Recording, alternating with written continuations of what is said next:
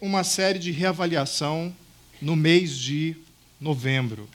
Por que não com champanhe na mão, contagem regressiva, ah, esperando a virada do ano? Porque aí está tarde demais. Aí você já tem que estar no momento de, de, de, oração. Deus abençoa 2019, que o Senhor abençoe os meus planos, que o Senhor me dê direção, que o Senhor me oriente, que o Senhor me dê coragem, e por aí vai. Sem pular sete ondinhas, né? Vestir de branco, veste porque você acha bonito, não veste porque atrai coisa boa. Branco não atrai coisa boa, tá? Esquece essa história. Não existe isso. Pode ser como forma simbólica. Mas novembro, porque não é cedo demais para você entrar numa avaliação, ainda estamos em 2018, e não é tarde demais às vésperas da mudança para 2019. Então, é um, é um, é um tempo propício para avaliação. Sentar, orar, meditar sobre as mensagens, fazer sua lista de coisas boas, de coisas ruins, de medidas. Você pode fazer tudo isso agora em novembro. E a nossa meditação de hoje à noite é reavaliarmos para recomeçarmos 2019 em relação à nossa vida como discípulos de Jesus, como seguidores.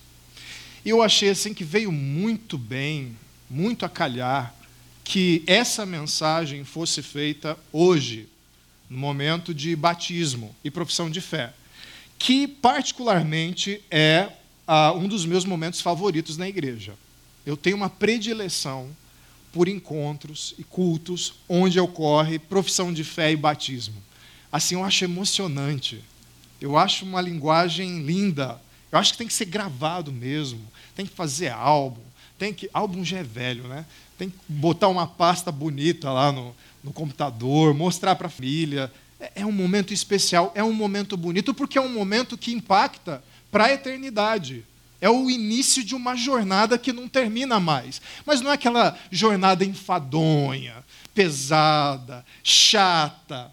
Não, é uma jornada maravilhosa. Mil e umas aventuras aguardam aqueles que professaram a sua fé aqui e o seu batismo. Mil e uma aventuras. Vocês vão ver coisas maravilhosas.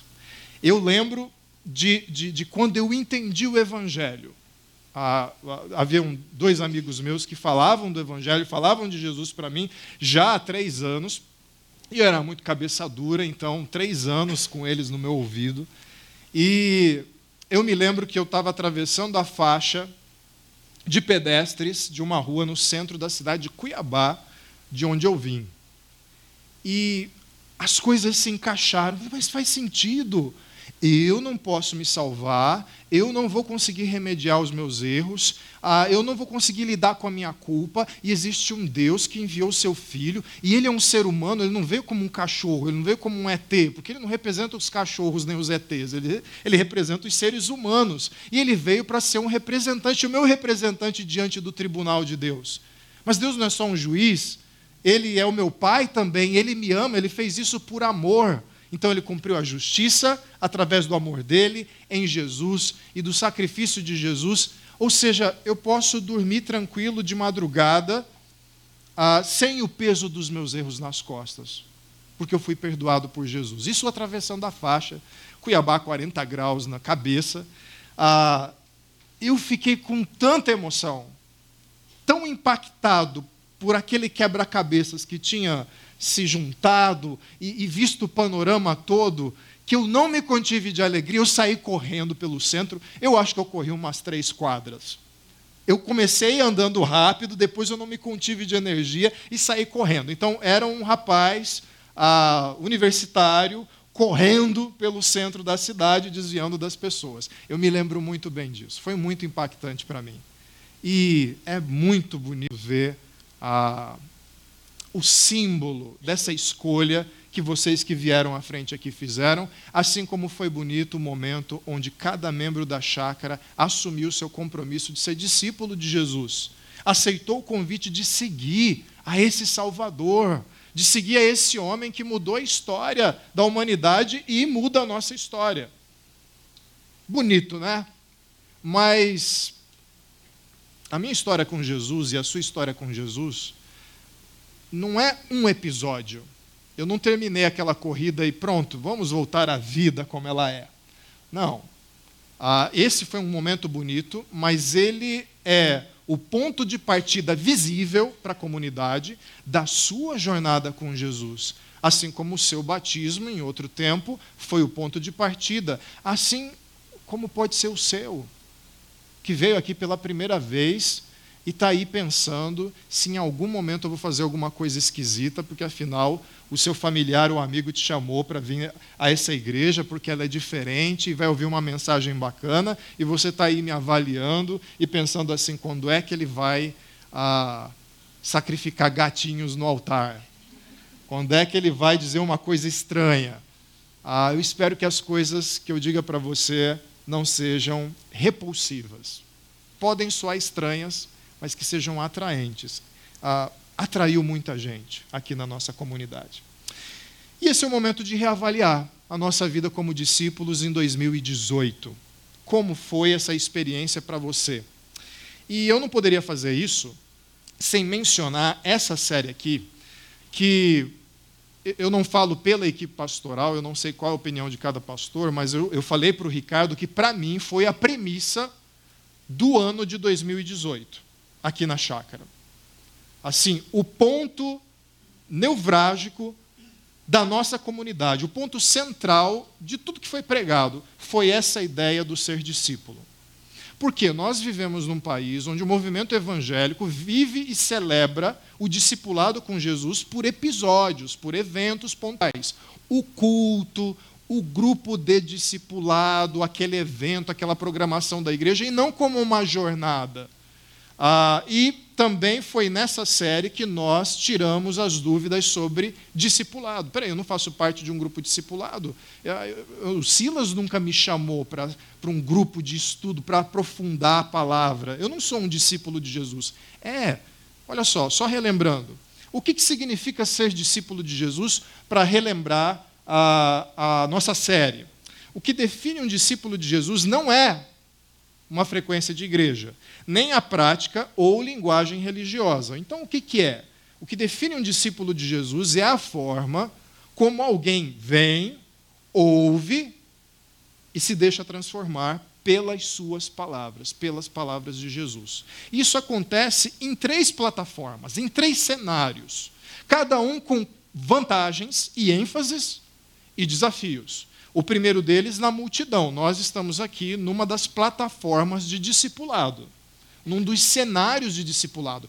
Agora está acontecendo um discipulado. Por quê? Porque a palavra de Jesus, a palavra de Deus está sendo pregada, foi cantada, você ouviu, você orou, você leu o versículo que apareceu ali no telão, isso é discipulado. Agora tem o, o outro desafio, o segundo desafio da, da obediência. Mas a gente está na primeira plataforma, olha só o que, que acontece nela. Jesus anuncia o reino de Deus, convidando homens e mulheres ao arrependimento, a uma mudança de mente. Não ao remorso, não ao remorso, ou a pena de si mesmo, autocomiseração. Ah, coitado que sou, pecador imenso que sou. Eu briguei com um amigo em tempos idos, porque ah, ele se aproximou de mim com a confissão do pecado dele, falou: Eu, eu tenho feito uma coisa ruim e, e, e eu estou me sentindo muito mal, indigno de Deus, indigno de ficar na presença de Deus, eu sou um grande pecador. E eu confesso que nas primeiras conversas eu achei aquilo muito nobre. Muito nobre. Falei, poxa, o cara impactado, né? Está arrependido, está triste por causa do pecado dele. Mas ele parou de vir na igreja não frequentou mais os, os ministérios, se afastou. Eu falei: olha, o que está acontecendo? Não, eu sou indigno da presença de Deus. Aí eu me irritei. E nós brigamos. Depois reatamos a amizade, mas nós brigamos naquele momento. Por que brigamos?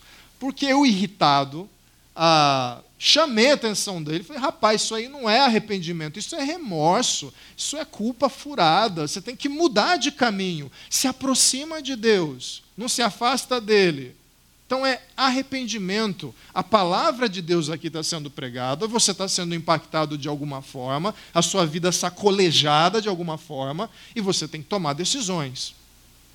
Uma decisão que talvez implique você mudar a direção da sua vida para onde você estava caminhando, para uma outra direção, a direção da palavra de Deus. Mas existe um outro cenário, uma outra plataforma de discipulado, que são os grupos menores na Bíblia. Aqui nós temos os grupos pequenos que assumem essa função.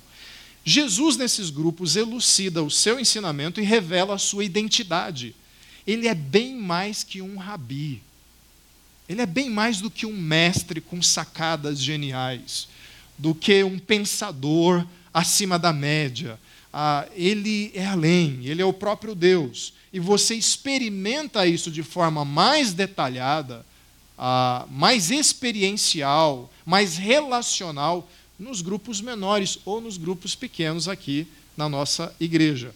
E você tem uma terceira plataforma, os encontros pessoais, visitas, aconselhamento, um telefonema que você recebe do líder de grupo pequeno, de um amigo aqui da igreja, dos pastores. Esses encontros pessoais, longe de ser um, um cenário, um lugar onde você vai falar, falar, falar, falar, falar, falar, falar, falar, o pastor Silas vai ficar ouvindo, ouvindo, ouvindo, ouvindo, vai orar por você no final e vai te dispensar. Vá com Deus. Não, é um cenário onde Jesus te confronta. A palavra de Deus te confronta em amor e verdade. Ah, eu me lembro muito bem do Ricardo falando aqui que, assim, fora do clichê dos encontros pessoais com Jesus, boa parte dos encontros pessoais com Jesus eram incômodos. Jesus mexia com a vida, Jesus não sobrava para ninguém. Discípulo dele, inimigos, grandes autoridades, pessoas humildes, todo mundo era atraído por Jesus, mas quando tinha tempo de ficar sós com Jesus, não raras vezes eram confrontados com seu estilo de vida, por causa da palavra de Deus. Amor e verdade. Mas nesses três cenários, nessas três plataformas, nós somos direcionados para uma coisa só: obediência. A palavra pregada na multidão deve ser tratada com obediência. Experimentada de uma forma mais relacional nos grupos pequenos, obediência. Ou mesmo num encontro pessoal com um dos pastores, um líder ou um amigo na fé, obediência. Ou, como diria um antigo pastor lá de Cuiabá, ah, você deve usar as quatro principais letras do alfabeto do discípulo de Jesus: O, B, D, C. Falei hoje de manhã que isso é digna, digno daquelas, daqueles livrinhos de anedota antigos, né? Que só, só os avós e bisavós riem dele. Mas é isso aí. E ele era baiano, então ele falava assim: obedecer. Então você tem que obedecer. O que você faz com o conteúdo da fé? Com o conteúdo da palavra de Deus nessas três plataformas? Obedecer. Grava aí essas quatro letras do alfabeto. Nessa obediência, nós temos dois movimentos.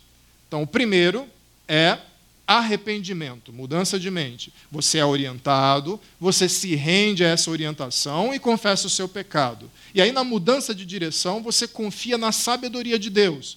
Você toma atitudes para uma nova direção, você persevera nesse caminho e você aceita o convite para uma parceria, coparticipação na obra que Deus está fazendo na sua vida.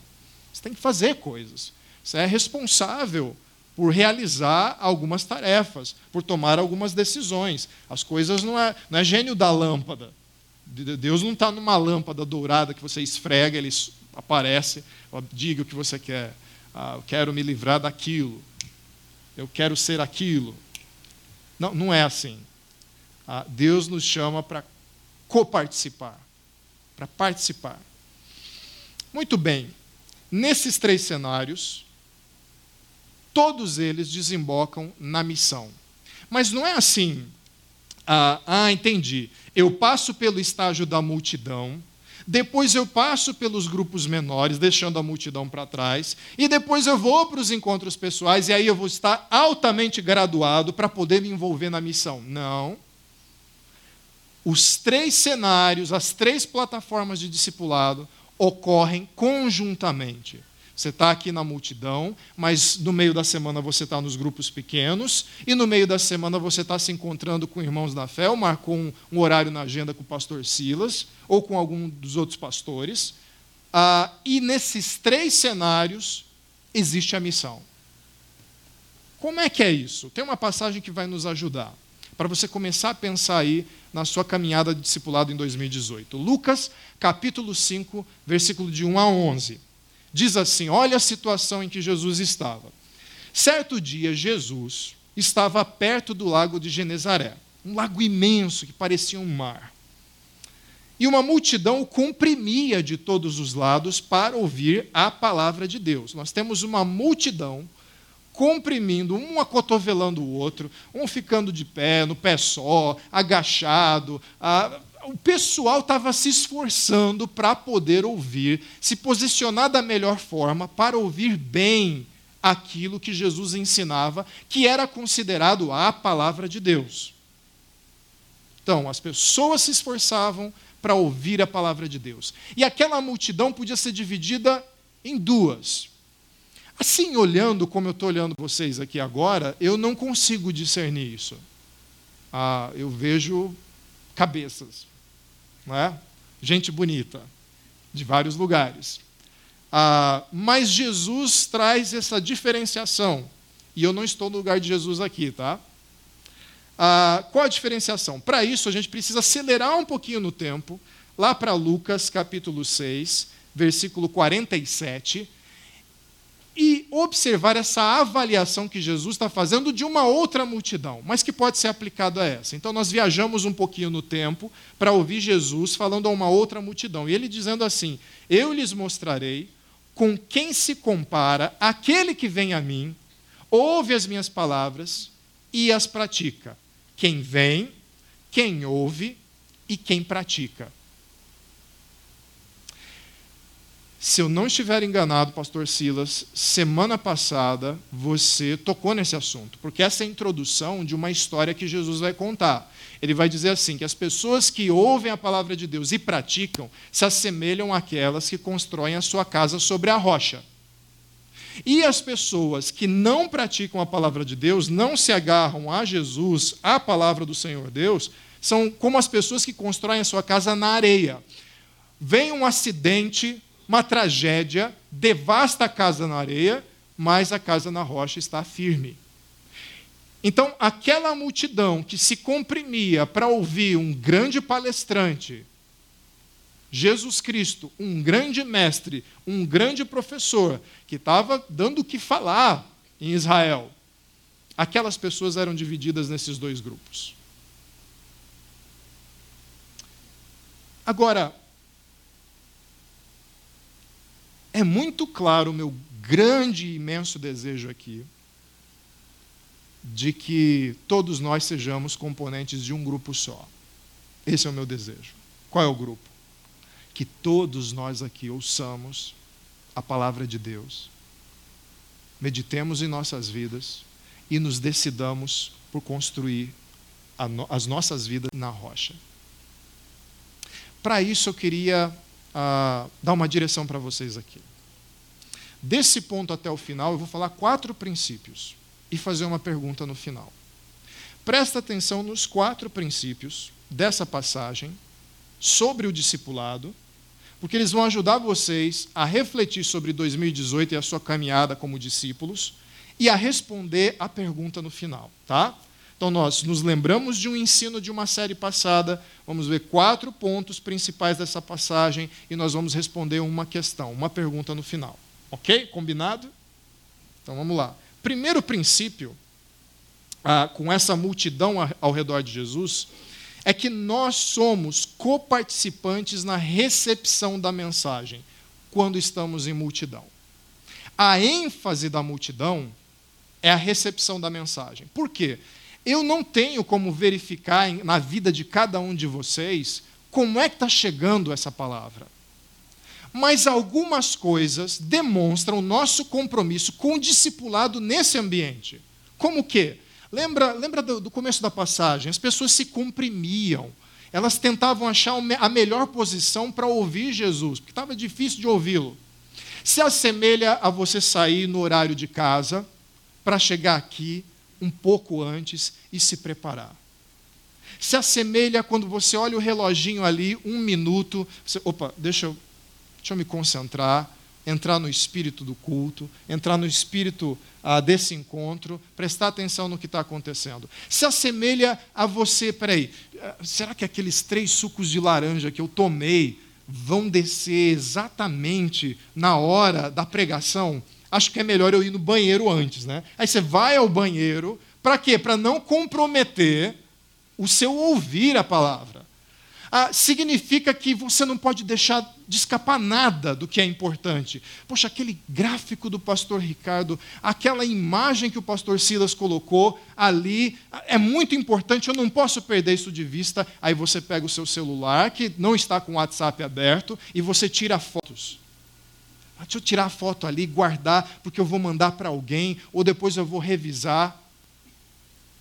Essa é a postura de quem? É a postura de quem está levando a sério esse momento. E só leva a sério esse momento quem entende que a palavra de Deus está sendo pregada aqui, que Jesus está aqui. Que Jesus está aqui. Essa é parte da recepção da mensagem. Na nossa teologia, ah, e você que é novo aqui, você vai pensar assim: como assim na nossa teologia?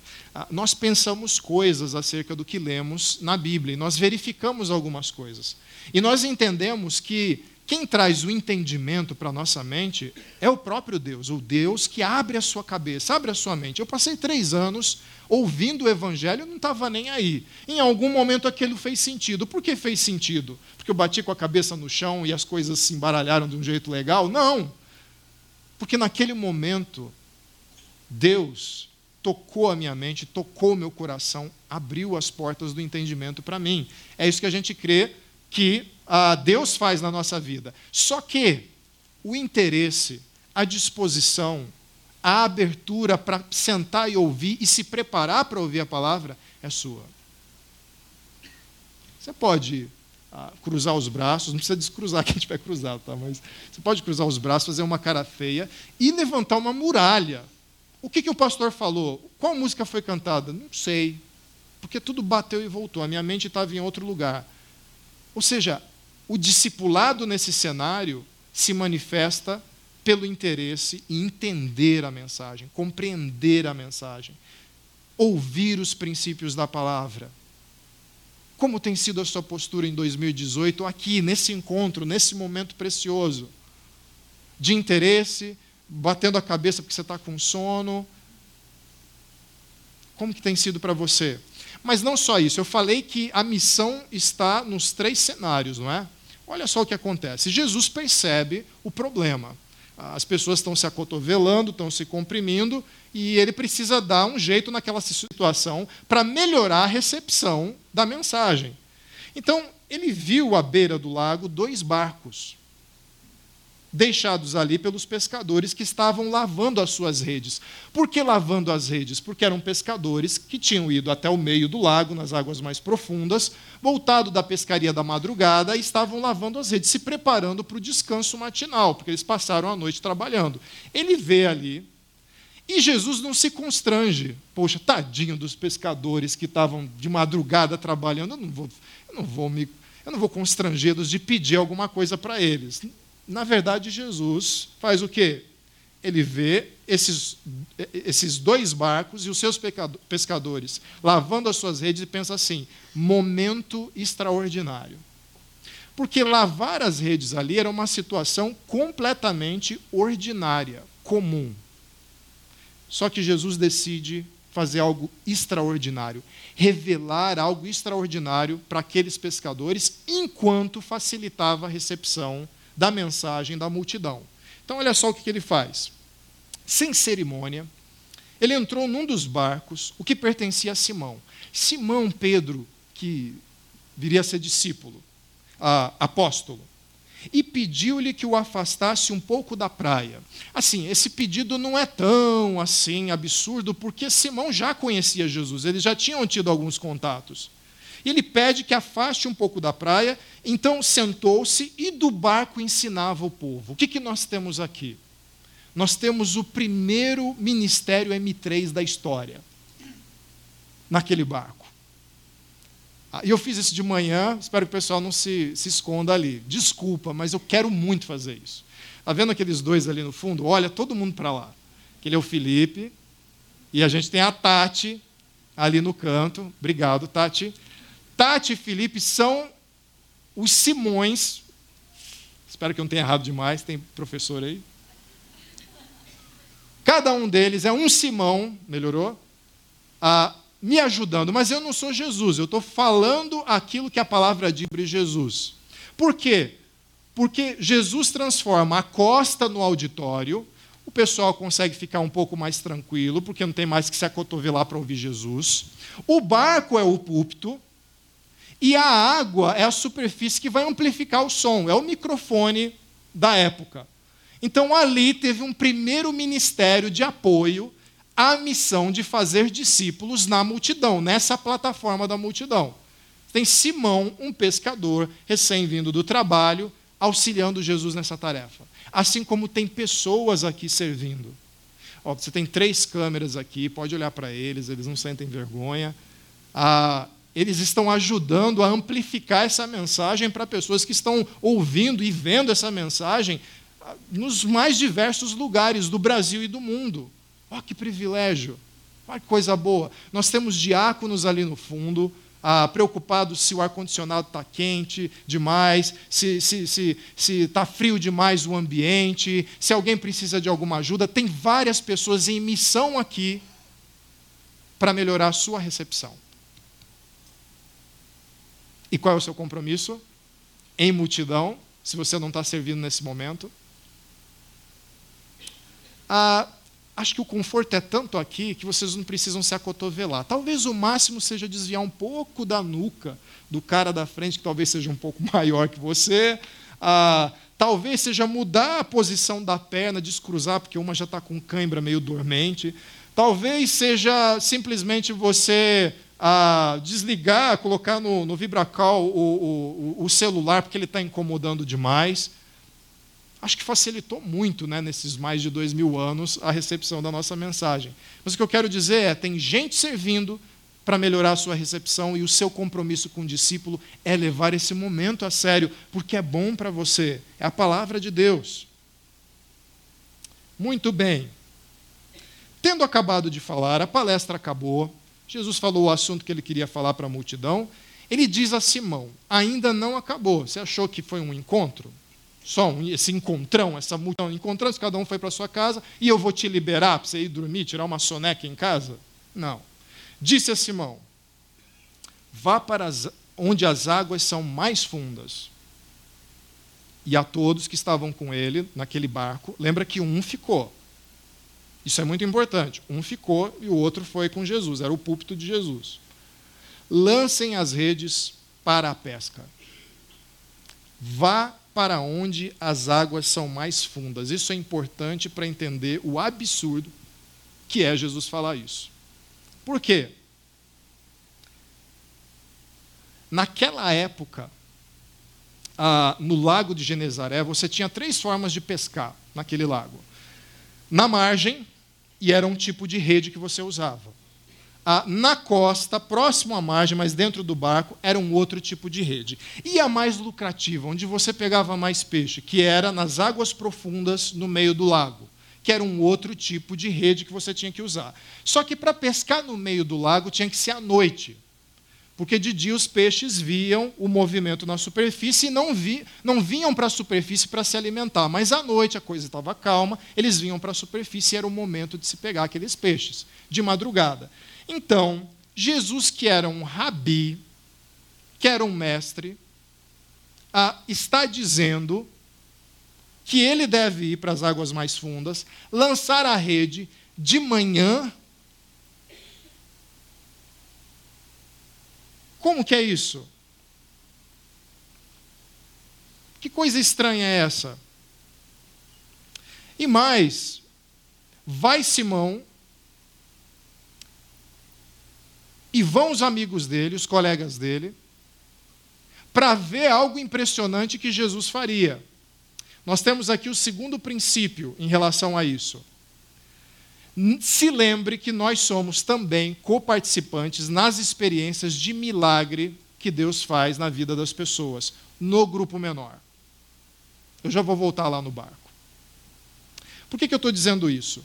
Na multidão ocorrem milagres, ocorrem grande impacto, mas você vai saborear o que foi experimentado na multidão em grupos menores. Se você vai no cinema, tem uma multidão de pessoas lá, não é? 200, 300 pessoas no cinema. Passa o filme. Você não levanta no meio, eu não estou gostando dessa parte aqui. Ah, que filme ruim. Que... A não ser que você seja um adolescente que foi em turma, né? só eles fazem isso. Eu não sei se ainda fazem, faz muito tempo que eu não vou no cinema. A Olivia não deixa. Mas a, a não ser que você seja o pessoal de, um, de uma turma de colégio que fica comentando no meio do filme, você não faz isso. O que, que você faz? Após o filme, você sai com o grupo ou com a pessoa que você ah, foi embora, foi ali experimentar aquele filme, e você faz os comentários. Poxa, que filme bom, nossa, eu chorei naquela cena, nossa, eu achei aquela interpretação sensacional. E é o que você faz aqui também, não é? Você veio aqui, você está me ouvindo, e você vai para casa. No seu grupo pequeno, você vai dizer assim: Poxa, pastor Saulo parecia cansado, né? gaguejou, estava ah, tava, tava triste a pregação naquele dia. Né? Ah, puxa, mas aquele ponto me chamou muito a atenção. Como é que é mesmo? Aqui no nosso grupo a gente experimenta melhor os milagres. É, pois é. Essa troca é no grupo menor. As bênçãos, os significados dos milagres são experimentados nesse grupo menor, no discipulado. Agora a gente volta lá para o barco. Por que, que isso aqui é absurdo? E Pedro olha para ali e parece que é uma perda de tempo levar os amigos dele até o meio do lago, como se eles fossem trabalhar novamente. Olha só a resposta de Simão. Simão respondeu: Mestre. Aqui é epístetos, que significa mestre, professor. Aqui não é, não é tanto ah, uma, um grande respeito pela posição de Jesus, é mais um enquadramento. Aqui é mais. Ah, ah, mestre, seguinte.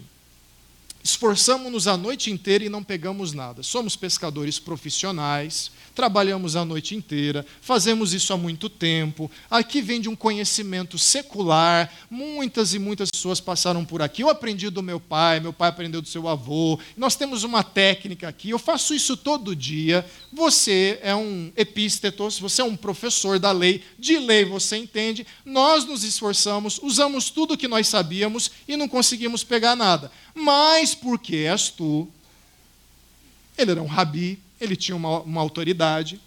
Ah, porque és tu quem está dizendo isso, eu vou lançar as redes. Os especialistas vão dizer que esse é um dos motivos para entender que Pedro aqui, que Simão aqui está sendo irônico com Jesus. Você nos manda para o meio do lago de dia, fora do horário, para pescar. Isso não faz sentido. Jesus era alguém das terras altas de Israel. Talvez nunca tivesse lançado uma linha no, no mar ou naquele lago para pescar. Tinha grandes ensinamentos, mas de pescaria ele não devia entender nada. Para experimentar os milagres de Deus, nós esbarramos nessa barreira. Jesus, aliás, a palavra de Deus tem o que dizer para o terapeuta? Ou o terapeuta diria assim para Jesus: Ó oh, Jesus, seguinte, você é do mundo religioso, ah, conheço as pessoas que falam da sua palavra lá na comunidade Chácara Primavera, né? mas aqui no meu consultório, assim, eu estudei muito, fiz várias graduações, e realmente de terapia, de, de terapia você não entende muito bem. Será que um, eh, Jesus teria o que dizer para um político ou para alguém que é engajado num partido? Olha, Jesus, muito bonito, assim, acho bacana as mensagens, mas seguinte, eu estudei muito, ah, eu fiz cursos na faculdade, ah, e eu estou engajado, eu conheço os meandros do poder, os corredores, eu sei com quem falar, eu sei, eu, eu sei quais são os contatos. Assim, de religião você pode falar, de fé você pode falar, mas disso você não pode falar. Será que Jesus teria o que dizer sobre casamento? Ah, Jesus, o nosso casamento está difícil, viu? Eu sei que a sua intenção é boa, ah, eu sei que você tem coisas muito importantes a dizer, mas talvez sobre o meu casamento não. Essa é a postura de Simão. Ok, se você está dizendo eu vou fazer, mas saiba que você está indo contra todo o senso comum de todas as aldeias de pescadores ao redor desse imenso lago. Espero que saiba o que está fazendo. Quando fizeram, obedeceram a Jesus, pegaram tal quantidade de peixes que as redes começaram a rasgar-se. Eu queria estar no barco para ver a cara de, de Simão. Você não queria? Eu queria estar naquele barco. Eu queria estar naquele barco.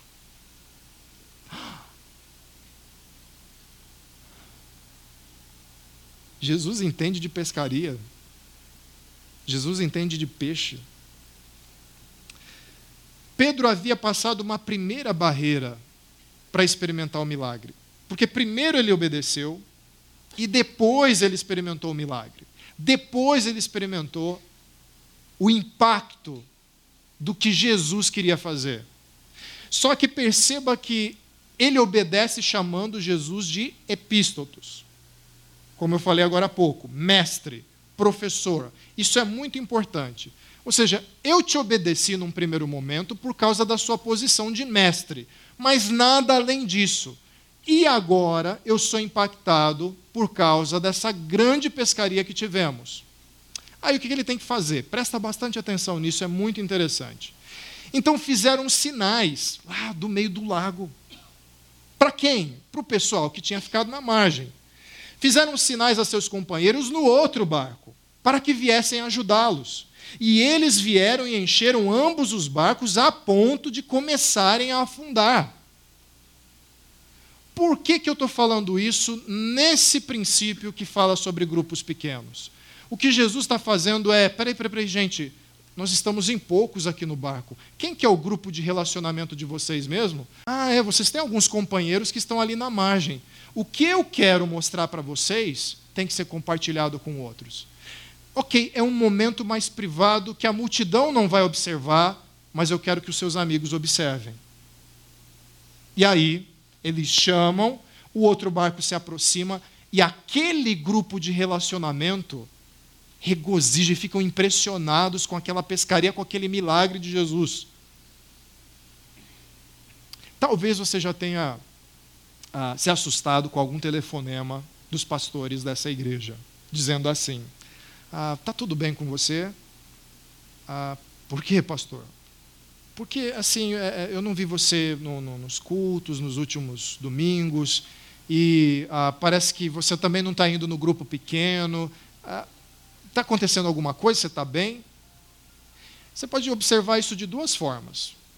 Assim como aqueles companheiros à margem podiam observar de duas formas. Ah, não acredito, Pedro chamando lá no meio do lago, a gente está preparado para descansar depois dessa noite de trabalho. O que, que Pedro quer? E eles vão até lá. Você pode observar assim: o que, que, que aquele líder de grupo pequeno fez? Eu sabia, ele tem uma coisa contra mim. Eu soube desde o primeiro dia de reunião. Ah, será que eu tenho que mudar de grupo pequeno? O pessoal telefonando. Deve ter me dedurado o pastor Silas, não é possível. Você pode pensar assim que o pastor Silas ou os pastores da, da, da comunidade estão pegando seu pé. Tá, eu falto uma vez, o pessoal já vem atrás de mim. Mas não é isso. O que nos inspira é, em grande parte, passagens como essa. O que a gente está querendo dizer é a palavra de Deus, cantada, ouvida, recitada e pregada nesse culto, e compartilhada nas experiências das pessoas, nos grupos pequenos, é tão importante, é tão saboroso, impacta tanto e transforma tanto a vida das pessoas, que a gente tem que chamar vocês da margem, fazer esse incômodo com vocês e fazer uma ligação. Olha, você poderia voltar para o grupo pequeno? Nós estamos sentindo a sua falta, porque tem peixe aqui. E a gente quer que vocês vejam a multiplicação desses peixes, dessa grande pecaria que Jesus fez, que Jesus está fazendo no nosso grupo. Nós gostamos de vocês. Nós queremos compartilhar isso com vocês. É isso que significa. Então, fica chateado, não. Fica chateado, não.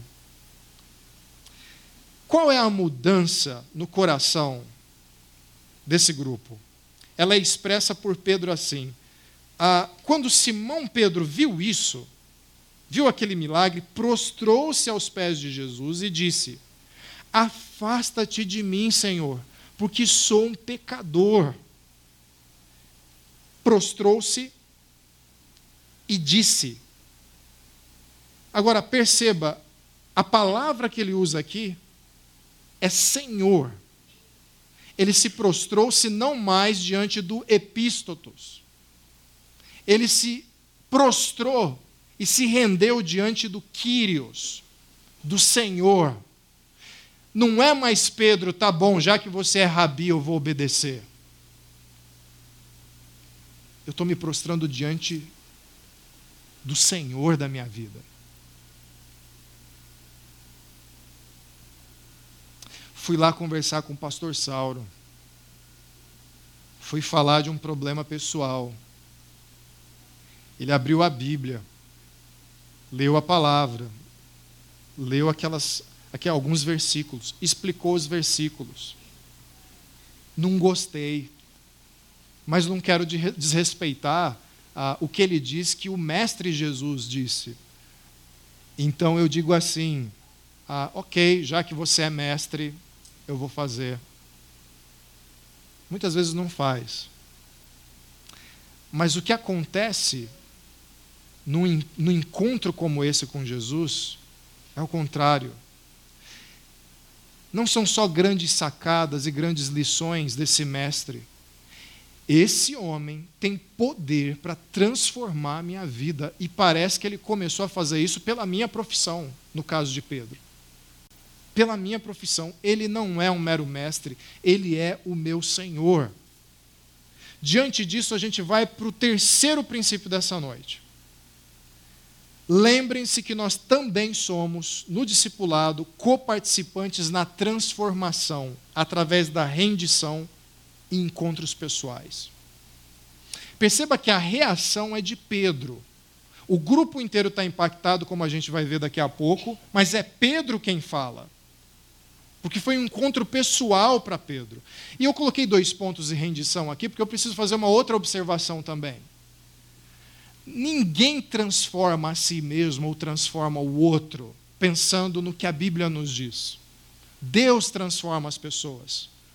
Mas assim como na recepção da mensagem, nós podemos resistir ah, de uma forma observável, ou nós podemos nos render a essa transformação. Eu não firo a teologia reformada ao dizer isso, ok? Eu não estou entrando em outras esferas da teologia. O que eu quero dizer é: a Bíblia é muito clara ao demonstrar pessoas que intencionalmente não quiseram se render a Jesus. E pessoas que se quiseram se render a Jesus. Não, eu vim com boa vontade e eu vim para diante do meu Senhor.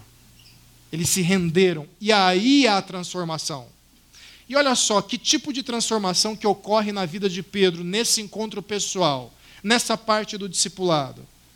Ele diz assim: Afasta-te de mim, Senhor, porque eu sou pecador. E ele diz isso num contexto onde ele e todos os seus companheiros estavam perplexos com a pesca que haviam feito, como também Tiago e João, os filhos de Zebedeu, que viriam a seguir Jesus também. Só que é Pedro quem diz isso, porque é um encontro pessoal para Pedro. Afasta-te de mim, porque eu sou pecador. Afasta-te de mim, porque eu sou pecador. Há duas dimensões aí no encontro. Espera aí, eu estou diante de um homem que aponta o lugar onde os peixes estão, superou todo o meu conhecimento e experiência como pescador experiente, faz um grande milagre. Esse homem é impressionante. E pelo background judaico dele, ele já fez associação: esse homem tem parte com Deus. E aí vem toda a consciência do seu pecado, da sua incredulidade, das suas falhas, dos seus defeitos. Pula para fora nessa declaração desesperada: Afasta-te de mim, Senhor. Porque sou um homem pecador. A minha conclusão, diante de alguém como você, é que eu sou um homem digno demais para ficar perto de ti.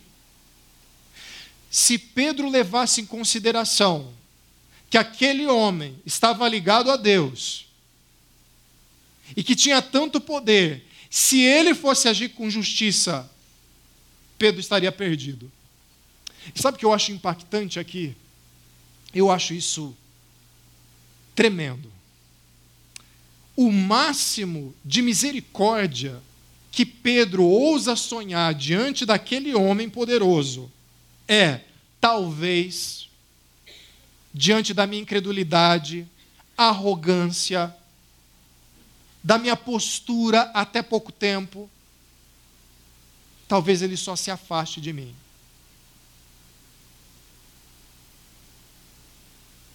Você se sente assim? Se sentiu assim em 2018? A minha vida foi aos atropelos e agora eu só peço para Deus: se afasta de mim, Deus, porque eu sou indigno. A minha vida está virada do avesso, não tem mais jeito. Ah, eu vou sair no lucro se eu tiver ao menos a oportunidade de não ficar perto de você, porque se você olhar bem para mim, vai ver a minha incredulidade, as minhas dúvidas, as minhas falhas. Mas aí, Jesus faz algo impressionante. Impressionante. Jesus vai além do sentido de justiça de Pedro. E ele vai além do máximo que ele ousou sonhar de misericórdia diante daquele homem. Jesus vai além. E aí a gente vai para o quarto princípio, quarto e último. Lembrem-se que nós somos coparticipantes na missão. O que, que tem a ver? Pedro está ali se sentindo indigno, tendo talvez ofendido um homem poderoso da parte de Deus, querendo que se afaste dele, o que, que, que, que tem a ver com missão? Olha só. Jesus disse a Simão, diante daquela cena dele prostrado no barco, desesperado: Não tenha medo. Não tenha medo. De agora em diante você será pescador de homens. Não tenha medo, não é a minha intenção descartar você. É verdade você me tratou como alguém que não teria capacidade nenhuma de te surpreender. Você achou que eu não tinha poder para fazer nada disso. Você foi impactado com essa experiência. E você agora está com medo. Não tenha medo. Eu não vou te descartar. Não tenha medo, eu quero você por perto. Não tenha medo. Além de tudo, além de permitir que, mesmo com as suas falhas e incredulidade, você se aproxime de mim, eu vou te transformar e te impactar de uma forma tão mais profunda que você vai se tornar pescador de homens.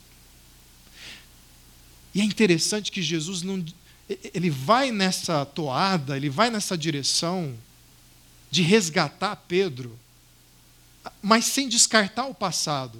Eu acho lindo ele dizer que ele vai ser pescador de homens. Você foi pescador de peixes até agora, e esses peixes morriam na rede. Mas agora você vai ser pescador de homens para a vida. Você vai continuar pescador. Não é pescador à toa, mas você vai ser um pescador na minha missão. Que missão? Impactar outras vidas. Jesus dá um novo propósito e um novo sentido para a existência de Simão no encontro pessoal. Lembra? Tudo começou na plataforma da multidão.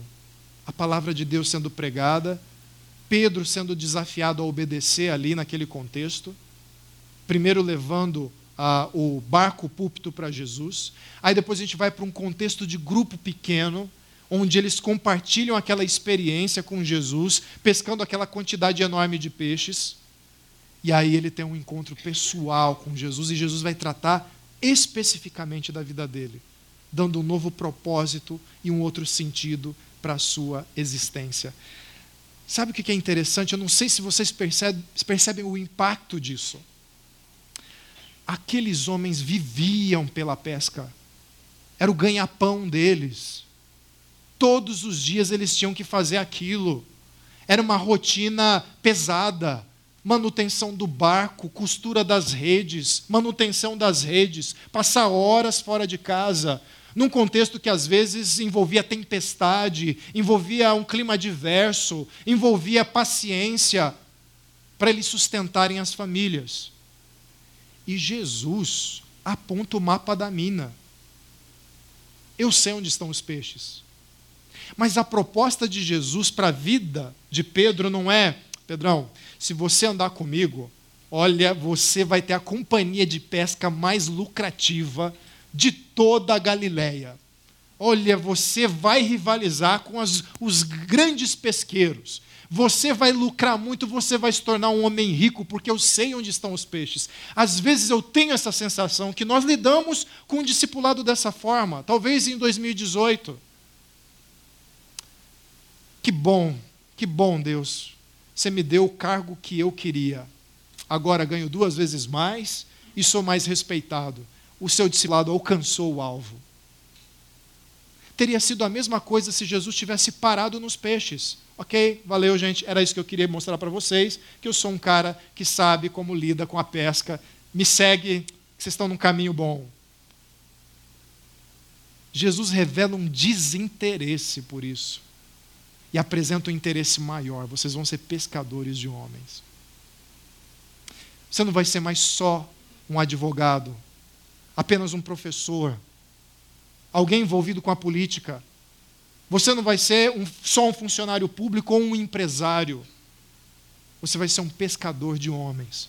Um advogado que impacta a vida de homens, um professor que impacta a vida de homens, um empresário que impacta a vida de homens e mulheres. Jesus não está jogando fora o que aconteceu na sua vida até agora, mas nesse encontro pessoal, Ele está te convidando para um novo significado para a sua vida. Eu te quero por perto eu te perdoo dos teus pecados. E eu quero te dar o privilégio de participar comigo numa nova missão que envolve muito mais que peixes. Envolve vidas. Isso é o discipulado. Isso é o discipulado. E olha só, por fim, a decisão daquela turma. Eles então arrastaram seus barcos para a praia, deixaram tudo e o seguiram. Começaram uma jornada.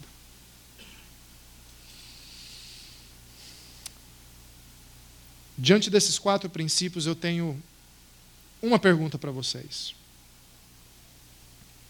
E você? Em que nível se encontra a sua relação com Jesus? Talvez a sua relação seja, por enquanto, de admiração e simpatia. Você se mantém no meio da multidão ouvindo e admirando os ensinamentos de Jesus, mas sem qualquer comprometimento pessoal e sem transformações radicais na sua vida. Você vem, você ouve, você é muito bem-vindo para vir quantas vezes quiser. E nós queremos que você se sinta à vontade e não se sinta constrangido a, ah, não, ele mirou aquele meu lado daquela vez, eu ainda não, eu ainda estou conhecendo a comunidade, eu estou com medo de voltar lá e alguém me cobrar alguma coisa, ninguém vai te cobrar nada ninguém vai te cobrar nada. Nós queremos que você venha. Mas eu quero te fazer pensar um pouco. Essa admiração e simpatia pode vir algo mais profundo e mais impactante.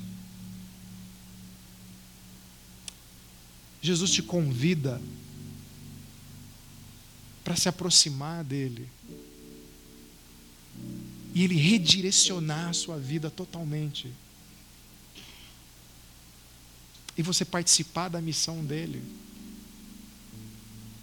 Mas talvez você já sirva, e a sua relação em 2018 foi que você serviu, mas talvez sem rendição. Você se envolveu com o serviço como uma causa, era uma tarefa a ser feita. Como Pedro, naquele primeiro momento. É um rabi, é uma autoridade, ele me deu uma tarefa, eu vou deixar ele usar o meu barco. Você usufrui da ação de Deus de forma mais concreta? Você se mantém resistente a uma entrega total e radical na sua vida? Talvez você seja uma pessoa de ação, você gosta de servir, você gosta de ajudar. Mas talvez nunca passou de uma causa, uma tarefa, no meio de pessoas que você gosta.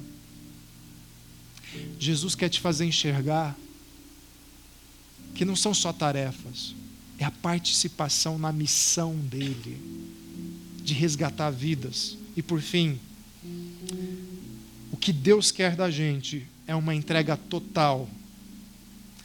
É compreendermos claramente quem Ele é. Quem é Jesus? O Filho de Deus. O Deus que veio à Terra como um homem para, através da Sua obra, perdoar os nossos pecados, nos resgatar e dar um novo propósito. E nisso percebeu quão gracioso esse Deus é por te aceitar e por me aceitar do jeito que estamos. Então, meu pedido aqui é: pense em se render completamente e redimensionar a sua vida a partir dessa rendição, dessa entrega a Jesus hoje em direção a 2019.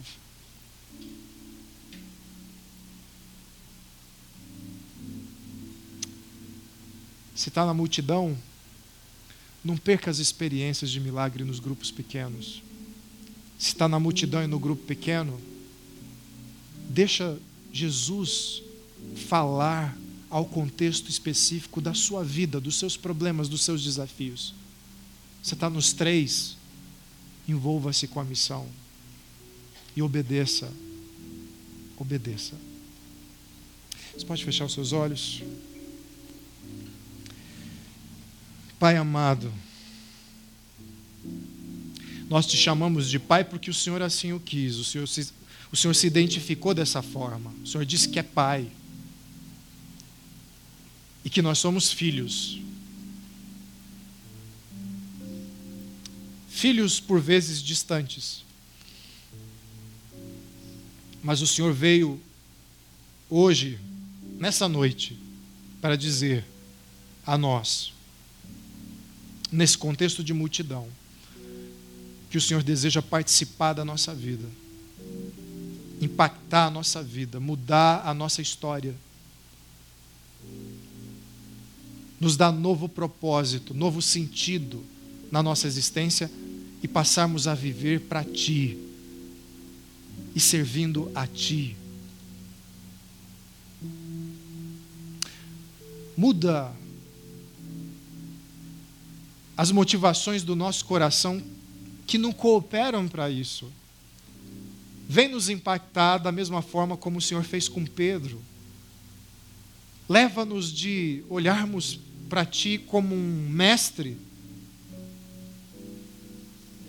considerarmos o Quírios da nossa vida, o Senhor da nossa vida. Nos abençoa profundamente dessa forma. Nos ajuda nesses três contextos de discipulado. Leva-nos à obediência em amor.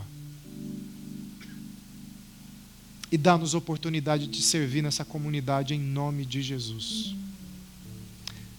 Que essa seja a nossa reflexão, Senhor. E 2019 seja um ano diferente, com novidade de vida para cada um dos teus aqui. Em nome de Jesus. Amém.